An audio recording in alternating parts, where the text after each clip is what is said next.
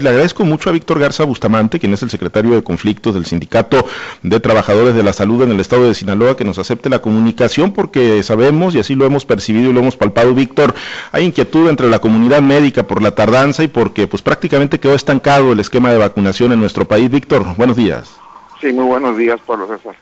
Efectivamente, eh, hace tres semanas se recibió la primera dosis de la vacuna, de dos, eh, a una parte pequeña de los trabajadores de, la salud, principalmente lo que son hospitales, el cual pues no, no ni siquiera llegó al, al, 50% de los trabajadores.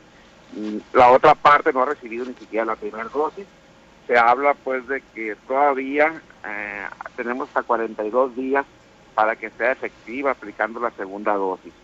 No hay cobertura tampoco en los centros de salud, en todas las unidades de primer nivel hay mucha inquietud porque pues la siguen llegando, hay, hay, hay, hay está la pandemia existente, eh, el estrés laboral ahí está, los contagios ahí están y los fallecimientos ahí están. Lamentablemente hay muchos compañeros que, que han sido contagiados y muchos también que han, fallecido. Hoy nadie está recibiendo vacuna en este momento, nadie. No, no, no, ahorita no hay, no hay nada, hay un anuncio por parte del secretario de salud en el estado que el mes de febrero van a llegar unas otra, otra cantidad de vacunas. Eh, no sabemos cómo vienen destinadas, no sabemos para qué, para qué lugares. Entonces, pues hay mucha inquietud, ¿no?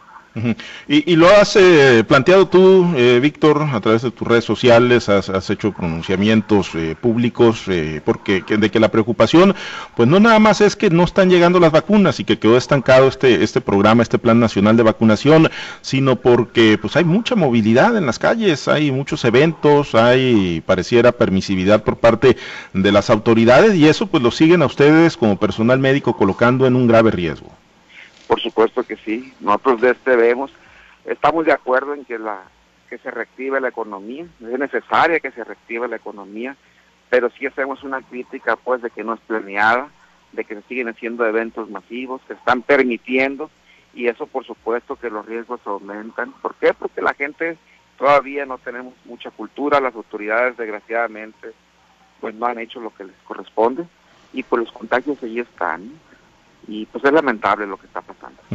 Víctor, y pues eh, cuando ya vamos prácticamente para un año desde que arrancó la pandemia, desde que tuvimos el primer caso en Sinaloa, en México, eh, pues cuáles son los saldos, no sé si ustedes los tengan contabilizados, yo sé que se cuentan por, por cientos, quizá por miles, eh, las personas del sector salud, enfermeros, enfermeras, médicos que lamentablemente han muerto a consecuencia del COVID-19. ¿Ha sido duro, muy duro el impacto para, para la comunidad médica en nuestro país y en Sinaloa? Sí, sí, es, es, es, es mucha tristeza, eh, como te decía, mucha inquietud, mucha inconformidad. El saldo no lo tengo eh, eh, en cantidad exacta, pero no hay una unidad donde no tengamos un, compañero que, que, haya sido contagiado, muchos compañeros. Desgraciadamente tenemos muchos compañeros que han, que han fallecido, es un golpe muy duro porque ya, ya no están ellos, muchos familiares nuestros, porque llevamos contagio también a nuestras casas. Entonces, la verdad, sí es, es duro para todo, pues para toda la población, pero para el trabajador de la salud más, porque nosotros tenemos que ir a laborar donde está el riesgo, ¿no? Entonces nosotros tenemos que ir todos los días donde están los contagios y vemos que, que, pues, que sigue llegando los casos. Eh, sí, sigue llegando, o sea, eh, digo, sí venimos de un mes de enero que lamentablemente se, registró un disparo muy, muy importante en casos, en decesos también, eh, dicen las autoridades asociadas a las fiestas de diciembre, pero, pero hoy que estamos ya por terminar la primera semana de febrero, ¿sigue un alto nivel de incidencia de COVID-19? ¿Lo siguen registrando ustedes en los hospitales de Sinaloa? Pues mira, ahorita los, datos que se tienen es que WhatsApp va bajando, ¿no? Pero nosotros eh, nosotros palpamos otra cosa. La realidad es que nosotros palpamos, ahora sí como está de moda el, comentario, tenemos otros datos. Eh, hay muchos, eh, llegan, siguen los contagios, hay mucha gente que llega asintomática, no se detectan a veces en los filtros, llegan a los hospitales, llegan, llegan familiares.